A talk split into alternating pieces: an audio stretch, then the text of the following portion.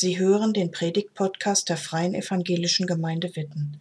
Mehr über unsere Gemeinde finden Sie unter www.fegwitten.de.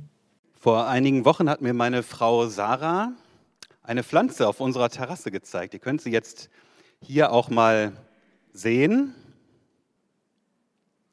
Ich hoffe zumindest, dass wir sie jetzt gleich sehen können. Sah nämlich ziemlich bitter aus ziemlich dürftig, was meine Frau mir da vor Augen geführt hat. Eine Pflanze, die nur noch ein kleiner brauner Holzrest war in trockener Erde. Ich versuche es euch zu beschreiben. Klein, ärmlich, dürftig, vertrocknet. Wir haben diese Pflanze angeschaut und gedacht, oha, ah, jetzt seht ihr sie. Oha, die ist kaputt da kommt nichts mehr.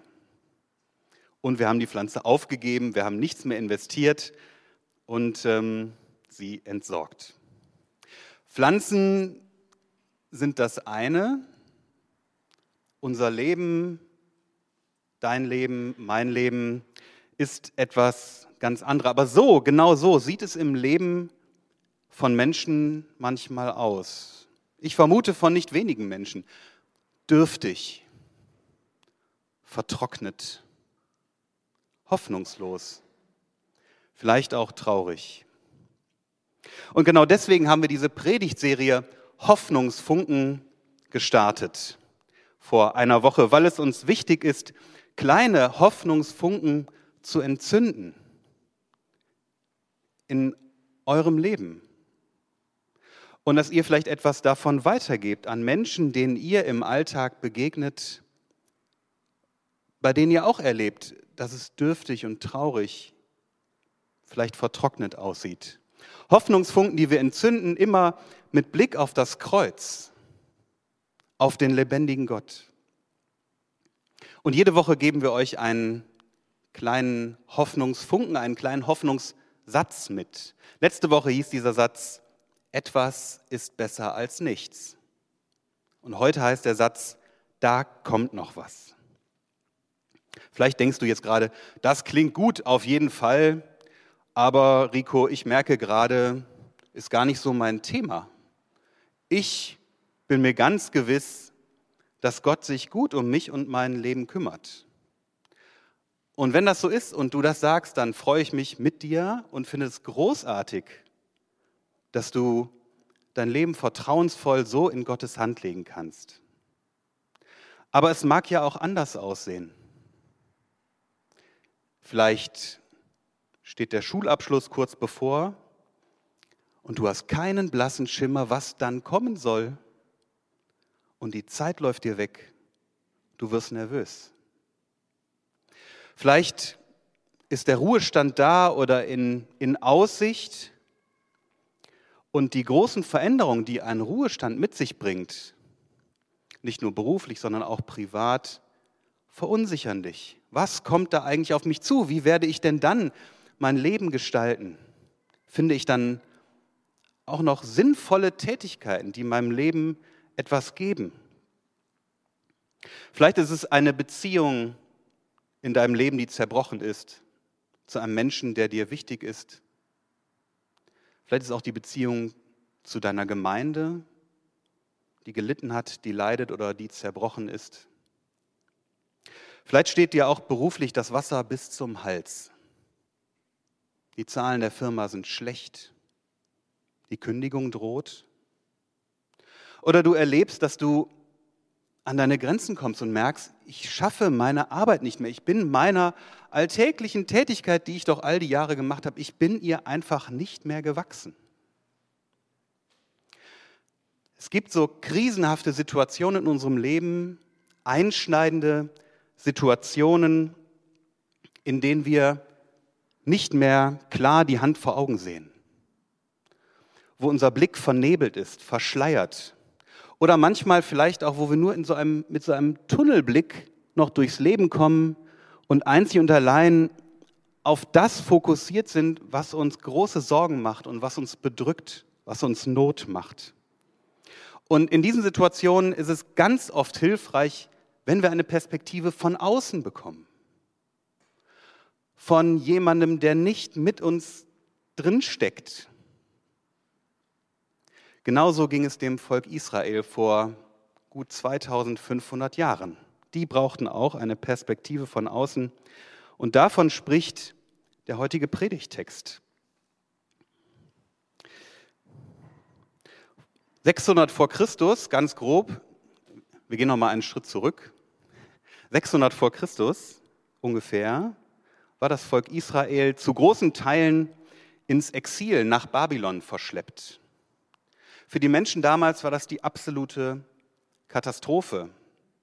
Der Tempel in Israel war zerstört und das hatte viele Fragen und Zweifel in den Menschen ausgelöst. Und trotzdem hatten sie sich dann in Babylon fernab ihrer Heimat eingerichtet. Was sollten sie auch machen?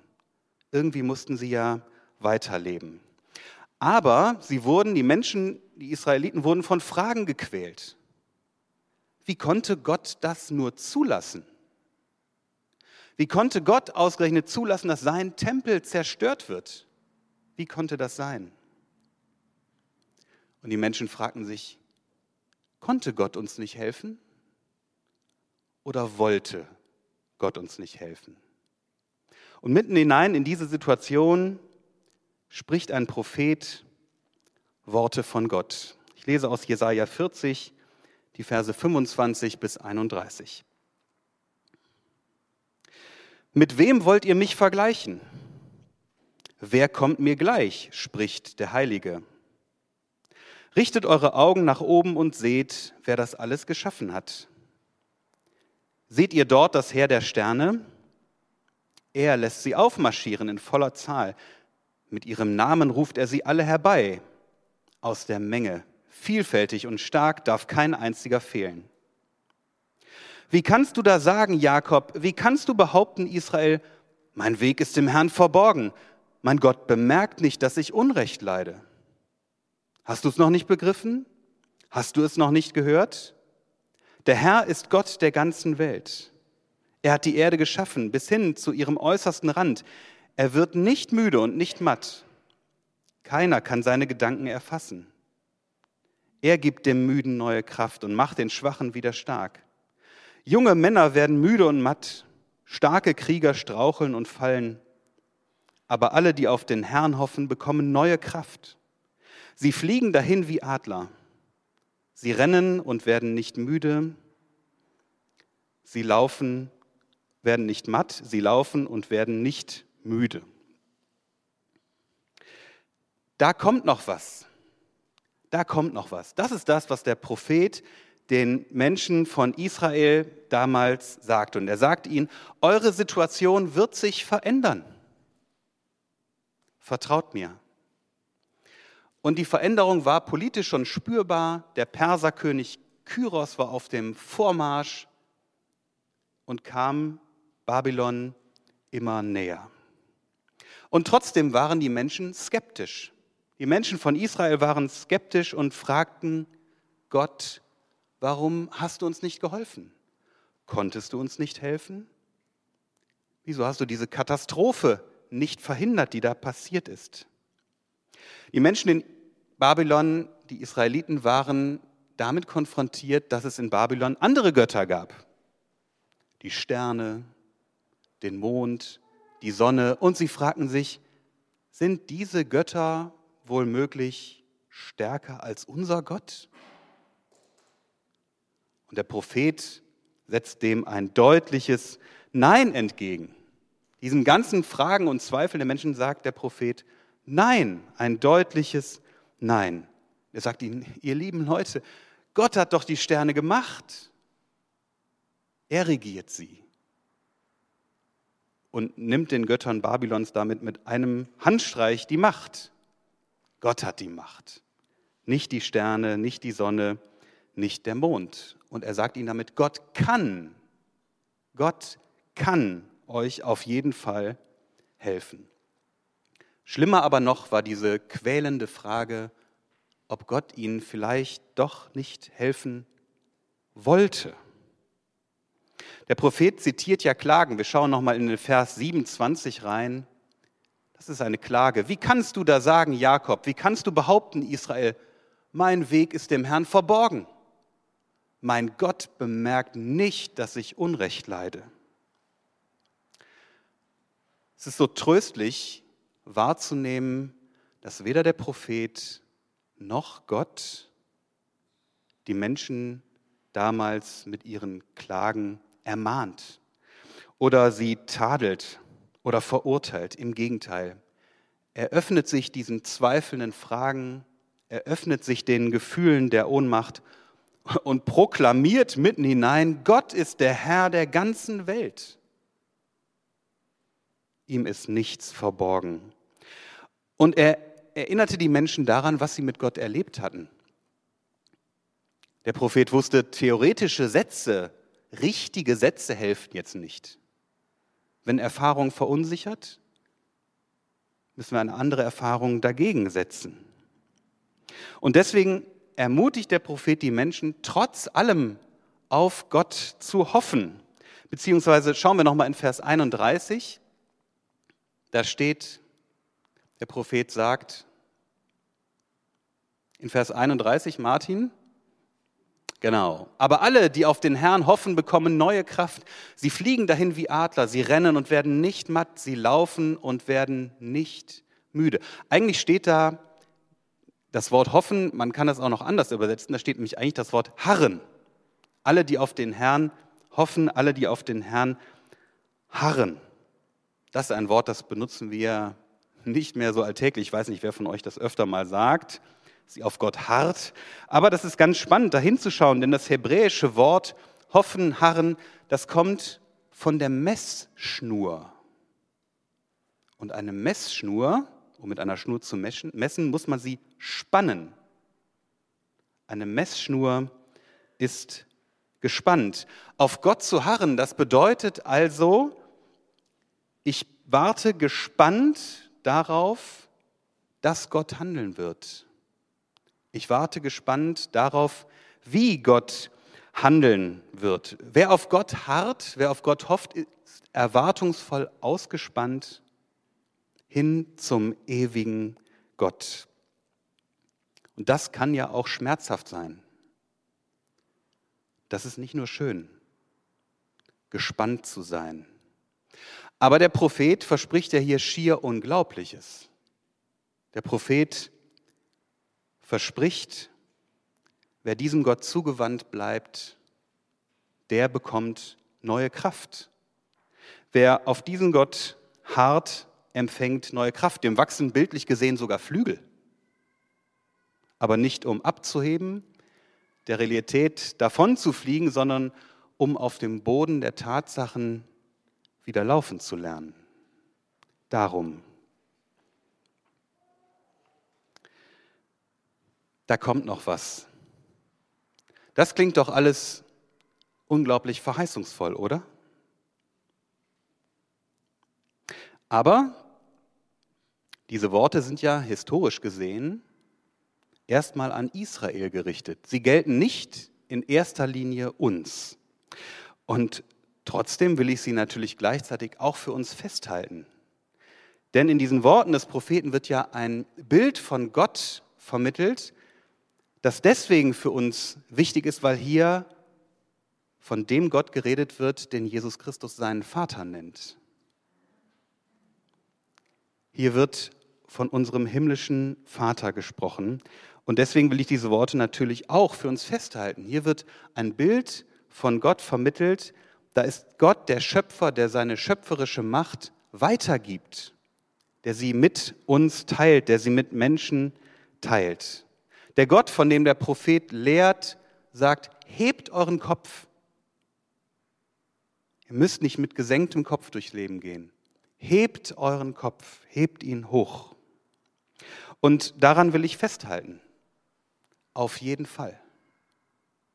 Das steht für mich, für uns heute hier fest. Auf jeden Fall.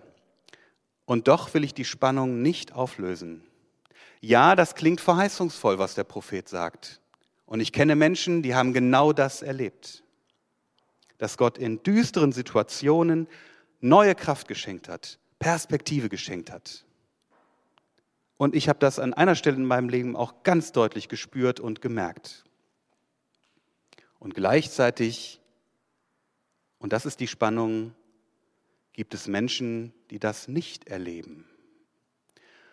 Und das können wir auch heute Morgen hier nicht verschweigen. Ich weiß von Menschen, die das genau nicht erlebt haben, dass Gott ihnen dann die Kraft geschenkt hat, die sie in dem Moment und in dieser Zeit brauchten. Ich kenne Menschen, die sind daran zerbrochen und haben sich auch von Gott abgewandt. Auch das gibt es. Sind die Worte des Propheten deswegen falsch? Stimmt diese Verheißung also nicht? Nein, dem möchte ich auch widersprechen. Das ist auch nicht so. Ich kann und ich will die Spannung nicht einseitig auflösen. Denn wir Menschen, ihr wisst das aus eurem Leben und von Menschen, die ihr kennt, wir machen sehr unterschiedliche Erfahrungen, auch mit Gott. Und diese Spannung, die es da gibt, die steckt in dem Wort hoffen, harren drin, in der ausgespannten, in der gespannten Messschnur. Wenn mir nichts mehr klar ist, wenn mir mein Blick verstellt ist, wenn ich keine Perspektive mehr sehe und trotzdem versuche, auf Gott zu hoffen, dann kann das sehr spannungsvoll sein. Sehr spannungsvoll. Und das Wort Spannung hat ja unterschiedliche Nuancen. Also wenn ich heute Morgen sage, ich bin gespannt auf unseren Gottesdienst, den wir heute Morgen hier feiern, verbinde ich damit eigentlich in erster Linie, ich freue mich, ich bin ganz neugierig, was hier passieren wird, welche Begegnungen wir miteinander haben. Ich kann aber auch sagen, ich bin sehr gespannt auf den Gottesdienst heute Morgen oder auf irgendwas anderes. Ich habe Angst. Ich habe Sorgen. Mich quälen da Gedanken. Auch das kann ja in der Spannung mit drinstecken. Spannung auszuhalten, das kostet Kraft. Die Spannung auszuhalten, das verlangt uns oft viel Geduld ab. Die Spannung auszuhalten, es kann auch schmerzhaft sein. Und nicht jeder Mensch hält das durch. Es gibt Menschen, die zerbrechen auch daran. Die Spannung auszuhalten, das gilt übrigens nicht nur für unser eigenes Leben, für mein Leben, für dein Leben, sondern auch für unser Miteinander. Wenn du anderen Menschen in solchen spannungsgeladenen Situationen begegnest, dann sag bitte nicht zu schnell, da kommt schon noch was. In der Bibel steht aber, oder das kenne ich auch, das habe ich auch schon mal erlebt, genau wie du. Tut es nicht. Versucht bitte nicht, den Schmerz, die Sorgen der anderen Menschen klein zu machen, wegzureden, die Spannung aufzulösen zu schnell, sondern bleibt lieber nah an den Menschen dran und haltet die Ohnmacht und den Schmerz und die Spannung mit Menschen aus. Das ist das, was in solchen Situationen zählt. Gott handelt ja oft ganz unerwartet, ganz anders, als wir uns das wünschen oder auch erbitten. Bei Israel hat Gott über viele Jahre nicht eingegriffen. Die waren nicht nur drei Monate im Exil, sondern viele, viele Jahre. Und dann hat Gott eingegriffen, indem er einen persischen König benutzte. Damit hatte keiner gerechnet. Wir kommen gerade von Ostern. Um die zerbrochene Beziehung zwischen Gott und Mensch zu heilen, hat Gott komplett anders gehandelt, als es irgendwer wahrscheinlich erwartet hätte. Sein Sohn Jesus Christus stirbt wie ein Verbrecher am Kreuz verreckt da elendig. Gott erweckt ihn nach drei Tagen wieder auf und hat den Tod besiegt. Was für eine irre Geschichte, oder? Damit hat wohl niemand gerechnet. So hat das Gott, so hat das noch niemand, niemand von Gott erwartet. Also wie Gott in mein Leben eingreift, wie Gott in deinem Leben auch eingreift und handelt, das bleibt immer auch ein Geheimnis. Und deswegen kann ich euch, sorry, heute Morgen keine konkreten Hoffnungsfunken für euer Leben mitgeben. Das kann ich gar nicht. Weil es bei Gott nicht Standardprogramm A gibt für schwere Krise und Standardprogramm B für mittelgroße Herausforderungen. Gibt es nicht. Und trotz dieser Spannungen halte ich die Hoffnung fest und sage voller Überzeugung und mit großem Vertrauen, da kommt noch was. Gott schenkt Kraft zum Leben im Hier und Jetzt. Und manchmal passiert das so ganz anders, als wir das empfinden oder für richtig halten.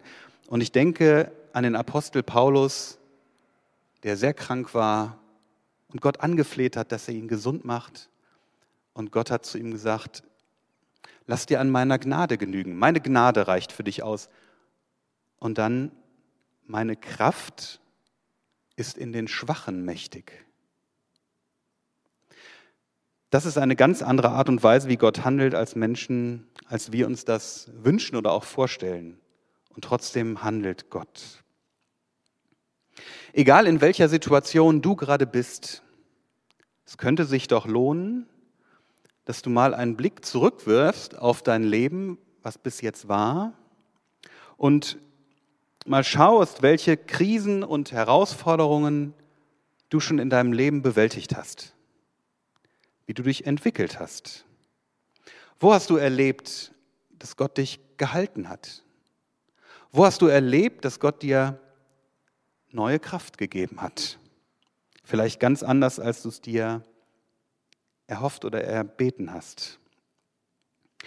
Ich hoffe und wünsche dir auf jeden Fall, dass die Funken von heute Morgen nicht flüchtig bleiben, sondern dass da auch etwas überspringt in dein Leben. Und ich ermutige dich, Gott zu vertrauen, dich Gott hinzuhalten und gespannt darauf zu hoffen, gespannt darauf zu hoffen, dass er in deinem Leben handelt. Amen. Danke fürs Zuhören. Sie wünschen sich jemanden, der ein offenes Herz und Ohr für Sie hat? Wir haben ein Team von Seelsorgern, das sich freut, für Sie da zu sein und vermitteln Ihnen gerne einen Kontakt. Anruf genügt unter Witten 93726.